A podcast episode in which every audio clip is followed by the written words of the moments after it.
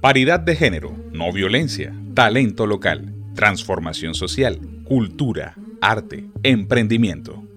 Eva hacia Danes, el programa radial con perspectiva de género, una realización de los de la Voz Lab. Escúchanos todos los miércoles a las 8 de la noche por Uniguajira Estéreo o en nuestra página web www.evasadanes.com.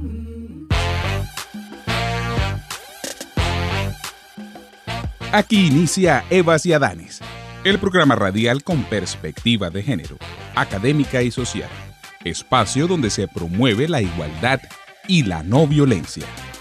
Les damos la más cordial bienvenida. En este mes en el que conmemoramos el Día por la No Violencia contra la Mujer, dedicamos nuestro programa de hoy a hablar de la importancia de la protección de niños y niñas frente a todas las formas de violencia, entre ellas el abuso y explotación sexual, lo cual es un derecho consagrado en el artículo 19 de la Convención sobre los Derechos de la Niñez. El abuso y la explotación sexual son unas de las formas más graves de violencia, conlleva efectos devastadores en la vida de quienes lo sufren. Sin embargo, estas prácticas que se han presentado siempre en la historia de la humanidad solo han empezado a considerarse como un problema que transgrede las normas sociales cuando por un lado se ha reconocido su impacto y las consecuencias negativas que tienen en la vida y el desarrollo de niños y niñas víctimas, y por otro lado se ha reconocido al niño y a la niña como sujetos de derechos.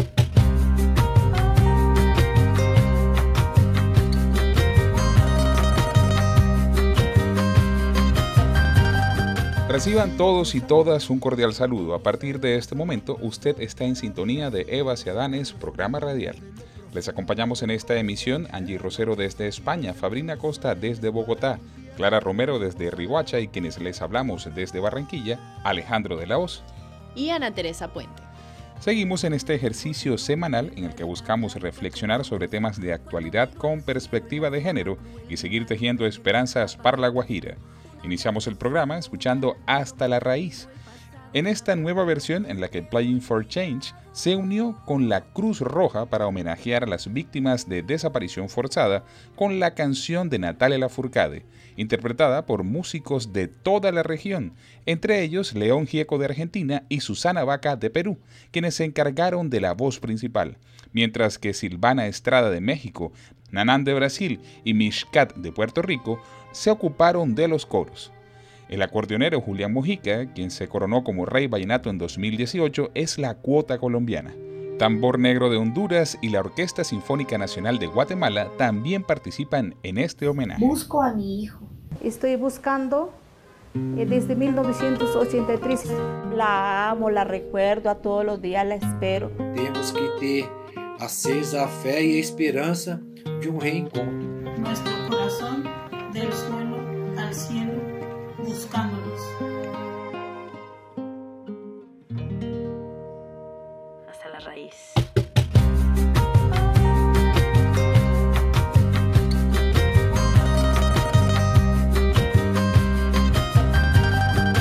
Sigo cruzando ríos, andando selvas, amando al sol. Cada día sigo sacando espinas de lo profundo del corazón. En la noche sigo encendiendo sueños para limpiar con el humo sagrado cada recuerdo. Así suena Eva Ciadanes. Cuando escribo tu nombre en la arena blanca con fondo azul, cuando miro al cielo en la forma cruel de una nube gris, aparezcas tú. Una tarde subo una alta loma, miro el pasado, sabrás que no te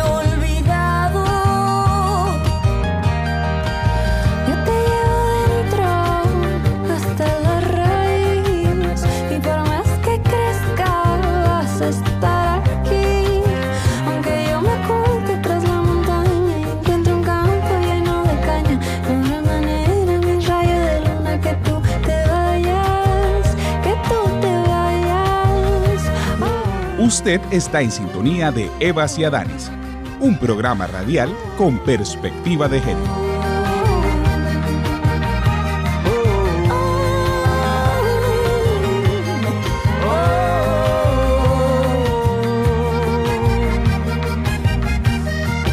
Pienso que cada instante sobrevivido al caminar y cada segundo de incertidumbre, cada momento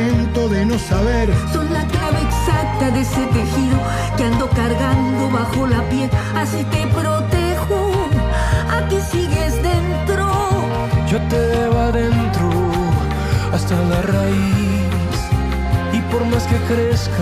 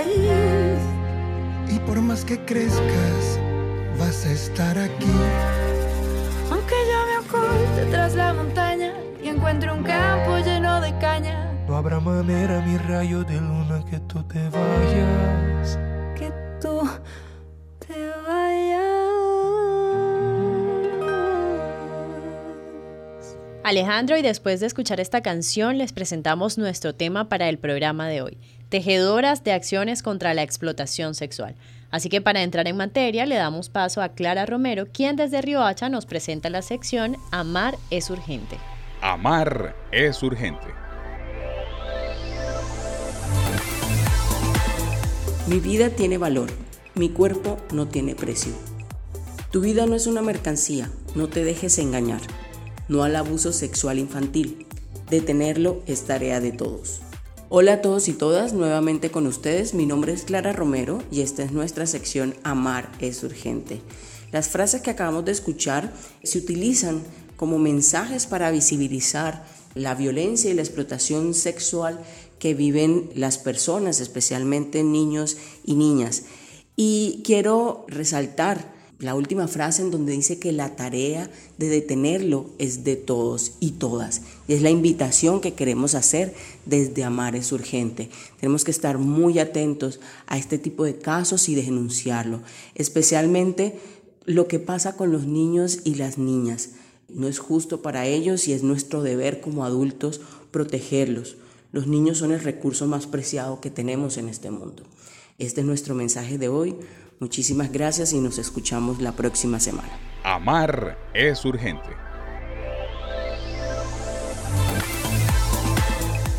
Gracias Clara por tu mensaje. Efectivamente, detener este flagelo, el abuso y la explotación sexual y comercial de niños, niñas y adolescentes es tarea de todos.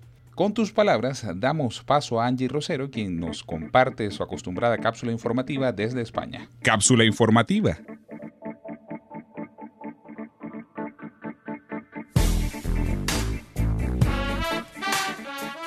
Hola a todos y todas, mi nombre es Angie Rosero y el día de hoy desde Barcelona hablando acerca de la explotación sexual. Precisamente indagando sobre este tema encuentro que es muy común confundir los términos de explotación, abuso y acoso sexual. Por eso eh, me gustaría empezar definiéndolas un poco. La explotación sexual primeramente se define como un abuso real o intencionado de, de la posición de vulnerabilidad de una persona, precisamente para obtener favores sexuales incluyendo además de eso el ofrecer dinero u otro tipo de ventajas sociales, económicas o políticas. Todo esto incluye el tráfico y la prostitución. De parte del abuso sexual, básicamente significa la intrusión física o real, intencionada, de naturaleza sexual, ya sea por la fuerza o bajo condiciones de desigualdad o coercitivas, que incluyen la esclavitud sexual, la pornografía, el abuso infantil y la agresión sexual. Y el acoso sexual, por su parte, afecta al personal, normalmente en, en ambientes como más laborales, y se define como cualquier avance sexual no deseado, solicitud de favor sexual, conducta verbal, física, gesto de naturaleza sexual o cualquier otro comportamiento de naturaleza sexual que razonablemente se pueda percibir como una ofensa o una humillación al otro. En este sentido, por eso se explica que puede interferir con el trabajo, convertirse en una condición de empleo o desempleo o crear un entorno intimidatorio, hostil u ofensivo. Es importante tener estos conceptos claros. La explotación sexual infantil, por ejemplo, y la trata de niños y niñas con fines de explotación sexual es la forma más extrema en que se manifiesta estos tipos de violaciones. Supone básicamente la utilización de menores de edad en actos de naturaleza sexual a cambio de, a cambio de una contraprestación. Normalmente suele ser de tipo económica y hay que tener algo muy en cuenta porque la aceptación por parte del niño o la niña de este tipo de transacción resulta completamente irrelevante. Y así lo establecen las principales normas internacionales. Sea como sea, es un delito, porque al fin y al cabo se puede, bueno, estos niños los pueden, pueden estar amenazados y forzados evidentemente para, para dar un tipo de consentimiento, pero da igual, es ilegal es completamente irrelevante y es ilegal aquí y, en todas partes. Así lo establecen las normas internacionales. Por eso que me gustaría hablar muy brevemente acerca de algunas medidas que se pueden tomar para combatir este tipo de conductas inapropiadas. Primeramente la prevención y sensibilización. Es importante, por ejemplo, promover este tipo de espacios en donde se hable abiertamente de este tema y se respondan dudas de las personas. Hay que también alentar a las personas sobrevivientes a denunciar. Y en ese sentido tenemos que esforzarnos, los estados y, y las personas, tenemos que esforzarnos por garantizar que los mecanismos de denuncia sean conocidos, accesibles y confiables. ¿En qué sentido del Estado? Bueno, pues precisamente hacer una gestión correcta de los canales y por parte de, la, de las personas, de la ciudadanía, también ayudar a la promoción de estos canales para que cada vez sean más conocidos, usar las redes sociales, por ejemplo, para compartir los números de denuncia, brindar un hombro, por ejemplo, para expresarse, una conversación con el otro si se siente en una, una, situación de inseguridad, que las personas sientan la tranquilidad y confianza para poder expresarse con nosotros. Y otro tema también importante y, muy relevante es que precisamente se investiguen a estas personas que se denuncian y que eso vaya directamente a sus antecedentes penales, que se impongan acciones disciplinarias, carcelarias y no carcelarias, porque entiendo que la magnitud de cada hecho es distinto, pero evidentemente es algo que tiene que ser eh, penalizado.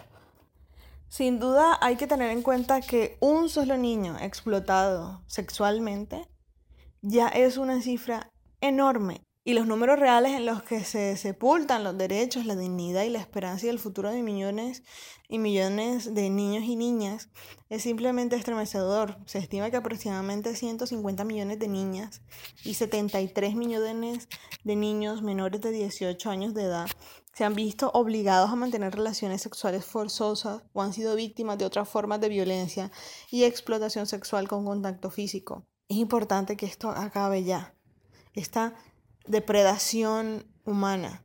Y es por eso que mi invitación el día de hoy es a que unamos fuerzas y sirvamos todos y todas de canales para primero difundir todo esto, que la gente conozca que es un problema real y segundo, también eh, evitar que este tipo de situaciones sucedan. Mi nombre es Angie Rosero y desde Barcelona les mando un fuerte, fuerte abrazo. Nos escuchamos hasta el próximo miércoles. Chao, chao. Cápsula informativa.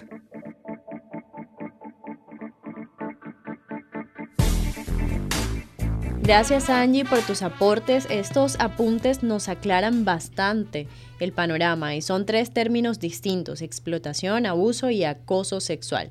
Efectivamente, todas y todos debemos servir como puentes para difundir este mensaje y denunciar esos casos que están a la luz de nuestros ojos muchas veces. Ana Teresa, nosotros seguimos aquí en Evas y Adanes, programa radial, con nuestra invitada.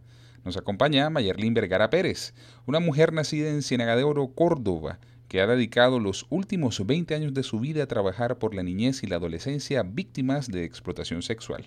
Esta mujer consagrada a la defensa de la niñez es la coordinadora regional para la Guajira de la Fundación Renacer y recientemente ha sido galardonada con el premio Nacen por los Refugiados 2020, un título que honra a quienes han hecho todo lo posible por apoyar a personas desplazadas por la fuerza y apátridas. Ana Teresa Puente fue la encargada de conversar con Mayerlin. La entrevista.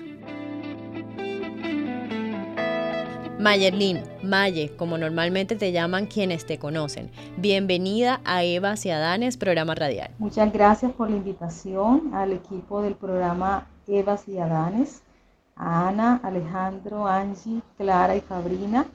Y gracias a la audiencia que hoy nos acompaña y qué bueno poder conversar un rato en el día de hoy. Iniciaste tu trabajo con sobrevivientes de violencia sexual infantil casi que por accidente.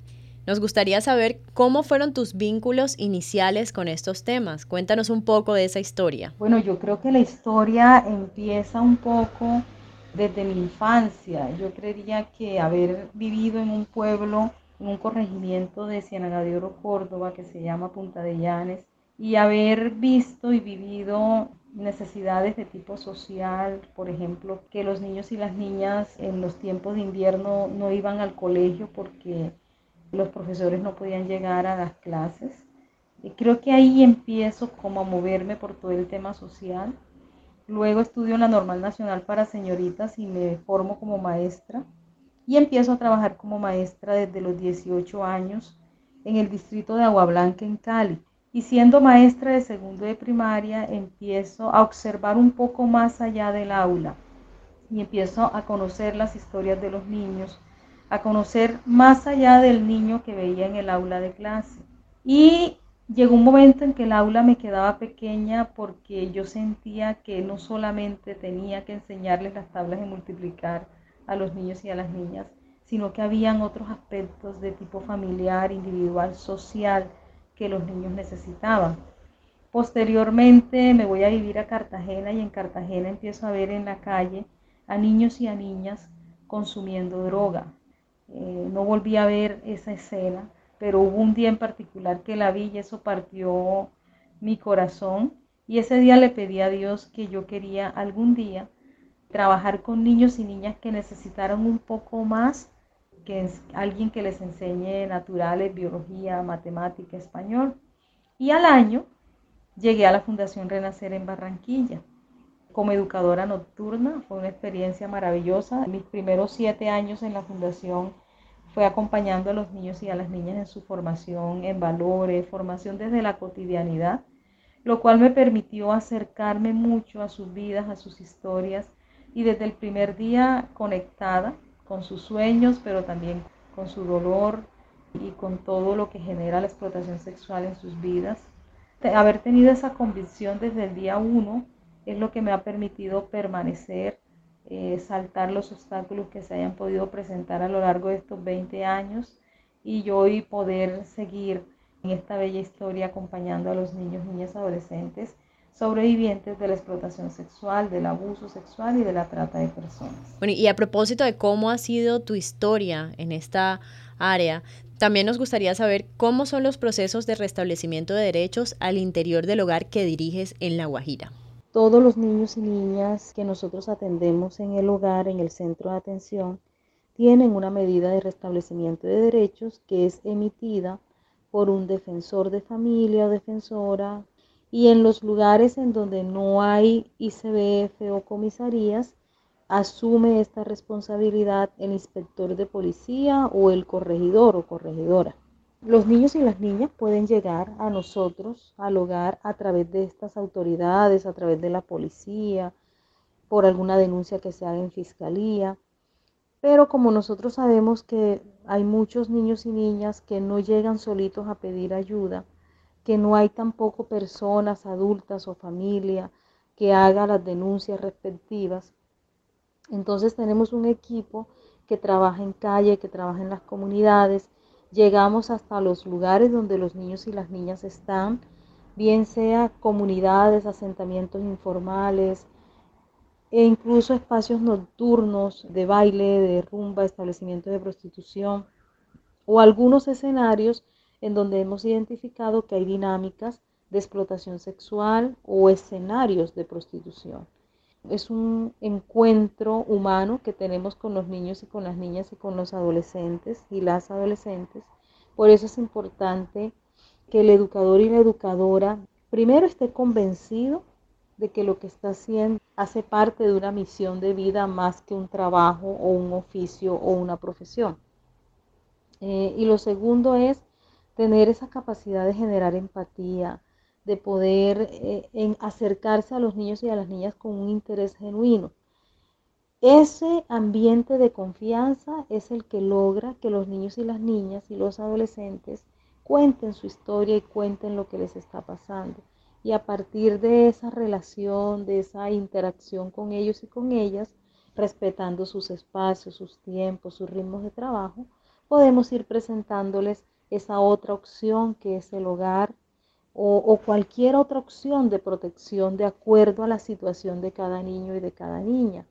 Los acompañamos en un proceso de escucha, en un proceso incluso de, de acompañarlos y de conocer su familia, si su familia es protectora o medianamente protectora, de acompañarlos en alguna eh, situación de salud que requieran.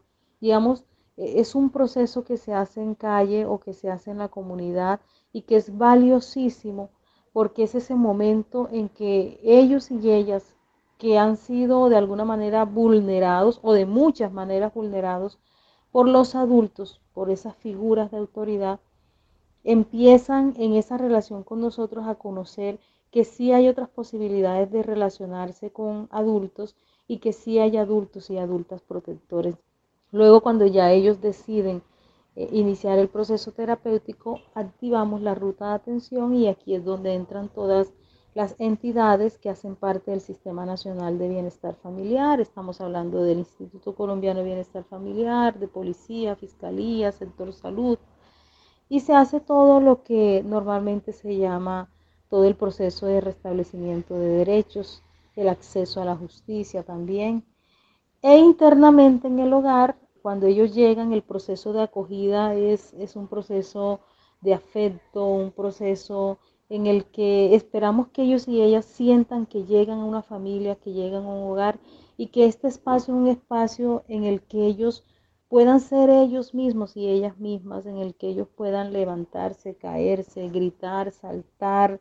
Y, ese primer momento, esos primeros meses en el hogar, son esos dos meses de, de acogida, de adaptación y de fortalecimiento del vínculo terapéutico con el equipo de profesionales que estamos en el hogar. Luego viene ya una segunda fase que es la fase de resignificación, en donde empezamos a reconstruir esa historia personal, en donde ellos empiezan a elaborar el duelo, a darle un nuevo significado a la experiencia traumática, a, a despojarse de la culpa, de la vergüenza, del miedo, eh, de los odios y los rencores muchas veces, eh, de la inseguridad, empiezan a fortalecer su autoestima y empiezan a soñar.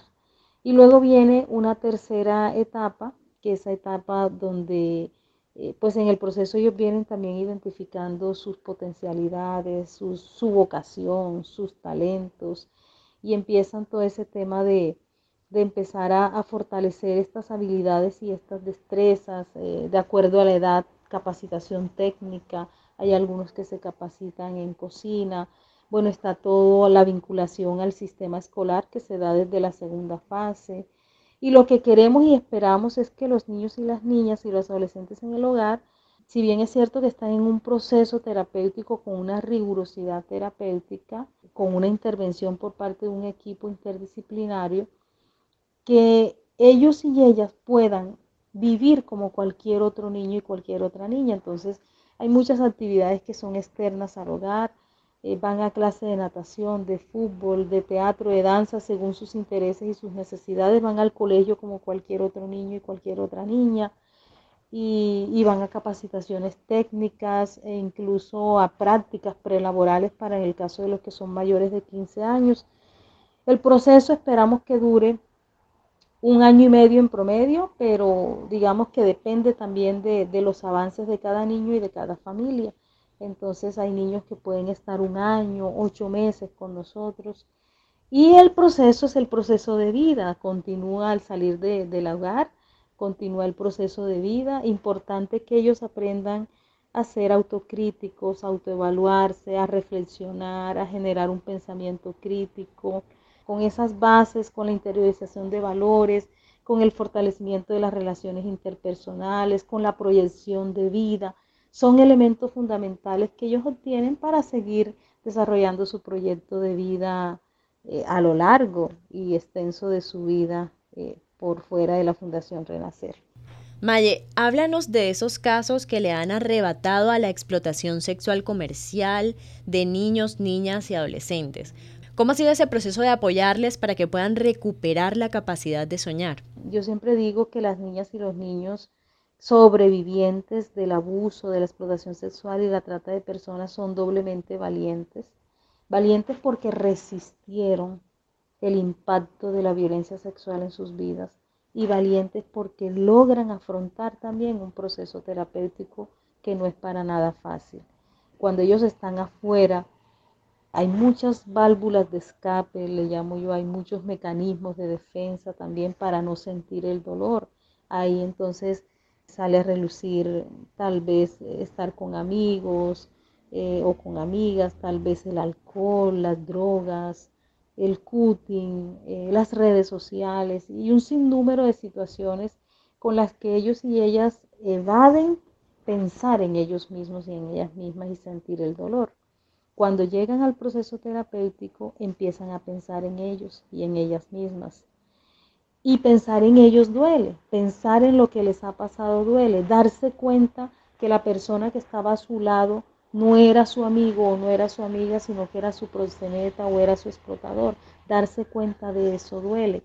Pero hablar de eso y pensar eso en el proceso terapéutico es necesario, es terapéutico y es sanador.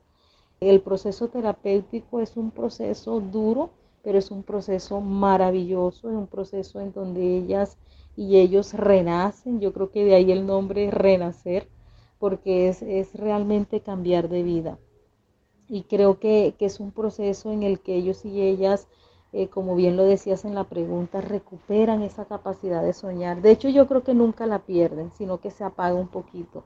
Y soy una fielmente convencida que, los explotadores y los tratantes les han podido robar todo, los han podido vulnerar, los han podido maltratar, violentar en todas las formas posibles, pero no le arrebataron su dignidad ni su capacidad de soñar. Entonces creo que es una bonita y una gran oportunidad que los niños y las niñas hacen grandes esfuerzos y que por eso ellos y ellas son los héroes y las heroínas de esta historia. En lo que tiene que ver con el premio Nansen, yo siempre digo que los grandes ganadores de este premio y a quienes debemos hacerle reconocimiento realmente es a los niños, niñas y adolescentes que con su fuerza, su valentía y su resistencia nos enseñan cada día. Tal vez lo que nos pasa en la vida a nosotros no es nada comparado con todo lo que ellos y ellas han tenido que, que vivir y que padecer y que aún así se levantan todos los días con nuevas fuerzas. Yo creo que ellos y ellas son nuestros grandes maestros y maestras. La Guajira es un departamento fronterizo por el que los últimos cinco años han transitado cientos de hombres y mujeres a raíz de la crisis en Venezuela. A esto se le suma el fenómeno de la explotación sexual comercial a niñas, niños y adolescentes que ya se notaba en este territorio desde hace varios años. ¿Cuáles son las cifras que se manejan sobre este tema en la zona del país y cómo vienen trabajando ustedes para contrarrestar estos flagelos? Sí, indiscutiblemente el proceso del flujo migratorio ha agudizado eh, problemáticas o la ocurrencia de estos delitos como es la explotación sexual y la trata de personas con fines de explotación sexual. por decirte algo internamente nosotros en el hogar. En este primer año y medio de atención hemos atendido 90 niños, niñas, adolescentes víctimas de este tipo de delitos. El 50% de ellos son migrantes y refugiados provenientes de Venezuela. Hemos identificado en La Guajira unas dinámicas de abuso y de explotación sexual y de trata de personas evidentes y, y, completamente aterradoras. Yo siempre digo que en mis 20 años de experiencia tal vez las historias más dolorosas y más fuertes que he visto son las que he visto acá con la población migrante y refugiada. Y creo que se debe a, que un niño y una niña migrante refugiada que es víctima de violencia sexual no solamente padece el impacto de la violencia sexual que de por sí ya es fuerte, sino que sumado a esto también padece el impacto de la misma migración, porque migrar de su país, bien sea si se vinieron con su familia o se vinieron solitos o se vinieron producto de, de la situación de trata de personas, eso en sí, ya en sí genera un impacto emocional profundo. Es lo que dejan en su tierra, dejan sus amigos, dejan su cultura, dejan muchas cosas y atravesar por las trochas ilegales y someterse a tantas violaciones y maltratos que ocurren en estos espacios también es completamente doloroso. Y llegar a un territorio en donde ellos se sienten sin derechos y digo se sienten porque ellos tienen los mismos derechos que tienen los niños y las niñas colombianas. La ley de infancia y adolescencia dice que todo niño y niña que está en el suelo colombiano es responsabilidad del Estado colombiano y hay que protegerlo de la misma manera. Entonces ese doble impacto lo tienen que padecer estas vidas y estas almas tan pequeñas y eso a muchos de ellos les ha generado un impacto y afectaciones mentales más profundas, estrés postraumático, depresión mayor, ideación e intento suicida y han requerido atención especializada por parte de psiquiatría para poder eh, manejar un poco eh, el impacto, mientras paralelo a esto se va trabajando también el aspecto terapéutico y psicosocial y pedagógico. Creo que hay mucho por hacer acá en La Guajira. La Guajira es un territorio maravilloso, de una gente bellísima y una gente aguerrida, yo siempre digo, bien representado los guajiros con el cardón guajiro, porque el cardón guajiro que crece en el desierto con las inclemencias del sol y del agua y se mantiene firme, creo que es un ejemplo de resistencia y así es la gente guajira, resistente y el cardón tiene también un símbolo de protección. En la población guayú es utilizada para hacer los cercos, para las casas, entonces es sinónimo de protección también. Es impresionante todo este trabajo que has venido desarrollando, Mayerlin, y esto te ha hecho merecedora del premio Nacen para los Refugiados, como lo mencionábamos hace un rato como reconocimiento a tu trabajo ayudando a niñas y niños sobrevivientes de violencia sexual, muchos de los cuales además son refugiados. Les has acompañado en este proceso de reconstruir sus vidas. ¿Qué ha implicado esto para la vida tuya? El premio Nansen para los refugiados del ACNUR ha sido un reconocimiento muy importante y, creo que es un reconocimiento a mí, pero también es un reconocimiento a los años de trabajo de la Fundación Renacer y al aporte que la Fundación Renacer ha venido haciendo en el país en lo que tiene que ver con la comprensión del problema de explotación sexual, pero también en la comprensión de, de, las niñas, de los niños y de los adolescentes que históricamente han sido incomprendidos y que desde la Fundación Renacer hemos aportado esa reflexión y esos espacios de análisis con toda la sociedad, con, las comunidades, con las instituciones, con los jóvenes, con los adultos, con las instituciones públicas, para así poder, ojalá, avanzar en la prevención, avanzar en la judicialización de los agresores y ojalá avanzar en la erradicación de la explotación sexual comercial. Entonces creo que a quienes debemos reconocer es a los niños, niñas y adolescentes. Ellos son, el premio Nansen es para ellos y es y son ellos, son ellos los Nansen 2020. Por último, Maya, nos gustaría que dejaras un mensaje para nuestra audiencia a propósito de este mes en el que se conmemora el Día por la No Violencia contra la Mujer. La violencia no es el camino. Creo que, que tenemos que empezar eh, como sociedad a reflexionar sobre la manera como nos percibimos, sobre la manera como nos relacionamos, sobre la manera como los hombres perciben a las mujeres, pero también cómo las mujeres perciben a los hombres, pero principalmente la forma como nosotros como adultos percibimos a los niños, niñas adolescentes. Creo que los niños, niñas adolescentes no son sujetos de compasión ni de lástima. Muchas veces cuando nos, se nos pregunta qué es un niño, siempre pensamos es, es vulnerable, es inocente, es ingenuo y tal vez sí.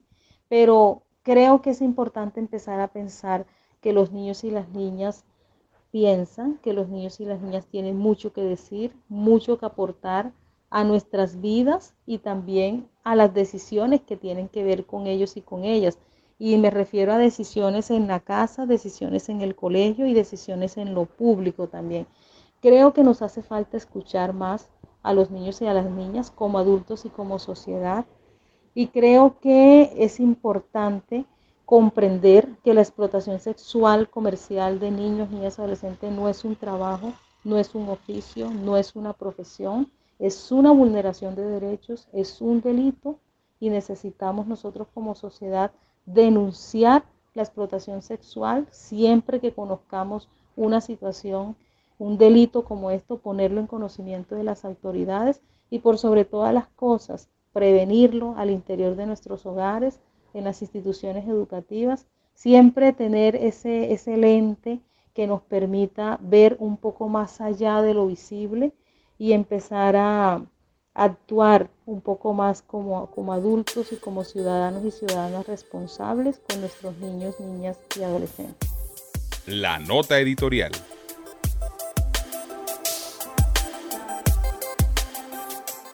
Hola a todos y todas, soy Fabrina Costa y qué inspirador encontrar personas, procesos, organizaciones sociales que trabajan por generar acciones que erradiquen las violencias y específicamente las violencias sexuales. Hoy escuchar a Mayerlin, o como la conocemos en nuestra querida Guajira, a Maye, a la gran Maye, una mujer que entrega su vida con su equipo de trabajo a una causa que nos debe llevar a todos y todas a reflexionar.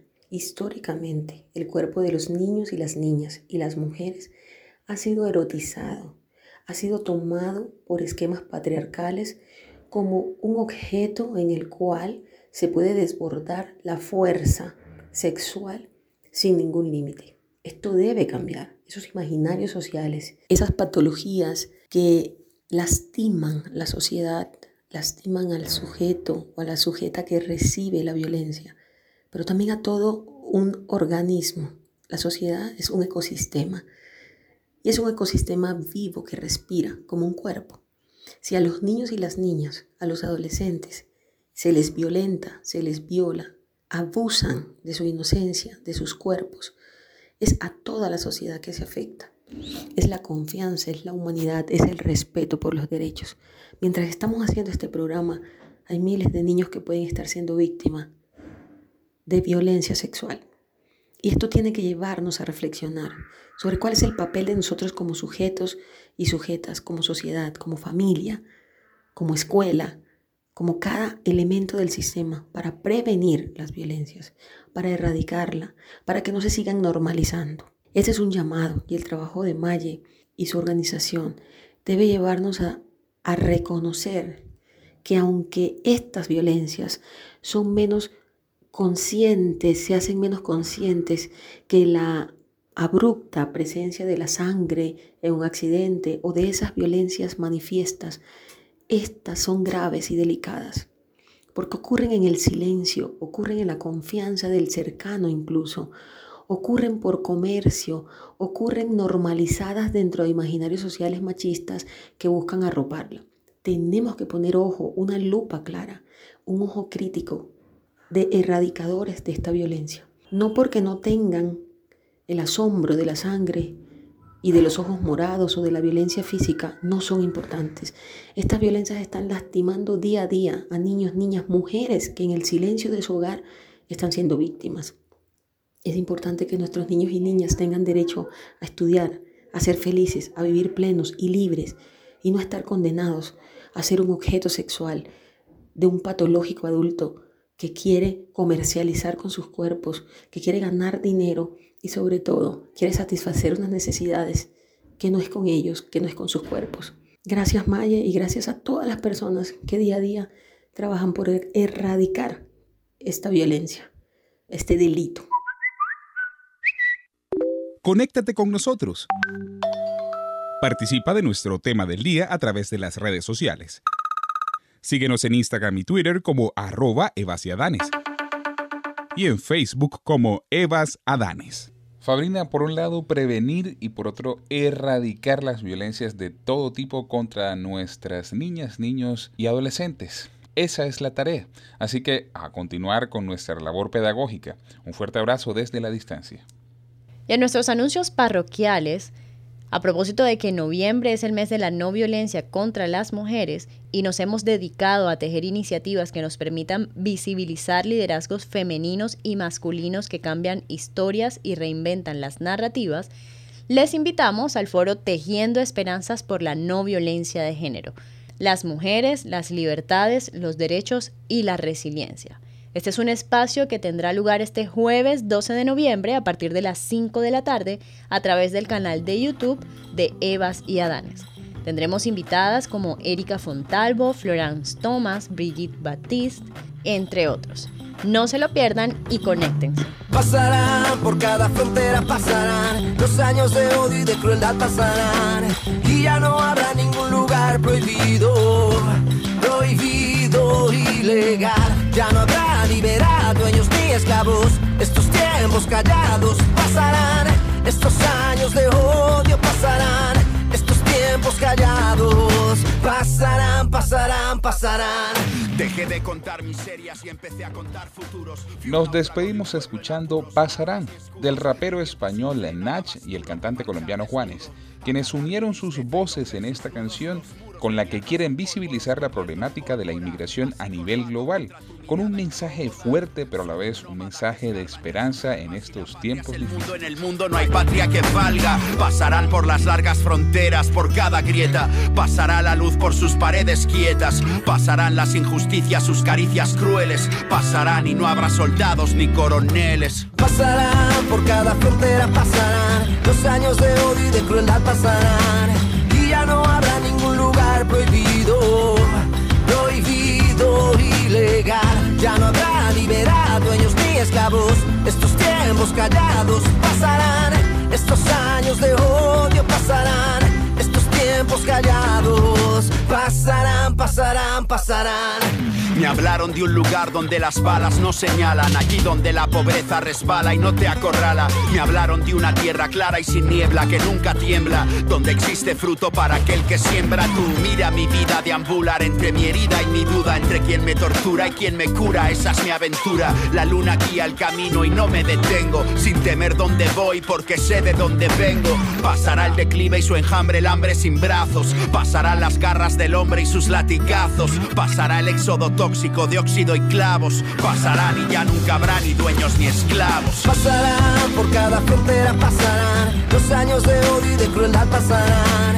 Y ya no habrá ningún lugar prohibido, prohibido, ilegal. Ya no habrá liberado dueños ni esclavos. Estos tiempos callados pasarán, estos años de odio pasarán. Tiempos callados pasarán, pasarán, pasarán. Así suena Eva Ciadares. Mi piel el dolor, el ruido del silencio en mi habitación, la furia de la tempestad, la oscuridad, la vida y la muerte pasarán, pasarán, pasarán. Pasará la guerra inventada, el rencor absurdo. Callarán las voces que gritan furias e insultos. Morirán los falsos paraísos que muchos vendían y la tiranía de los cónsules corruptos. Pasarán los funerales y la tristeza esperando. Pasarán por los senderos sin descanso. No habrá peregrinos suplicándole a la suerte. Pasarán y por fin morirá la muerte. Avancemos sin distinción de sexo, raza, edades y condición por un mundo en el que todas y todos cabemos. Agradecemos a nuestro equipo de Evas y Adanes, programa radial, a Angie Rosero, Fabrina Acosta, Clara Romero, el diseño gráfico de Rosa Bracho, arroba Ocha Cotorra, producción audiovisual de Carmen Barros y nos despedimos por hoy quienes les hablamos, Ana Teresa Puente y Alejandro de la Hoz. Nos escuchamos el próximo miércoles. y ya no habrá ningún lugar prohibido, ilegal. Ya no habrá liberado dueños ni esclavos. Estos tiempos callados pasarán, estos años de odio pasarán, estos tiempos callados pasarán, pasarán, pasarán. Hasta aquí Evas y Adanes, el programa radial con perspectiva de género, académica y social. Una realización de los de la Voz Lab. Nos escuchamos en una próxima emisión.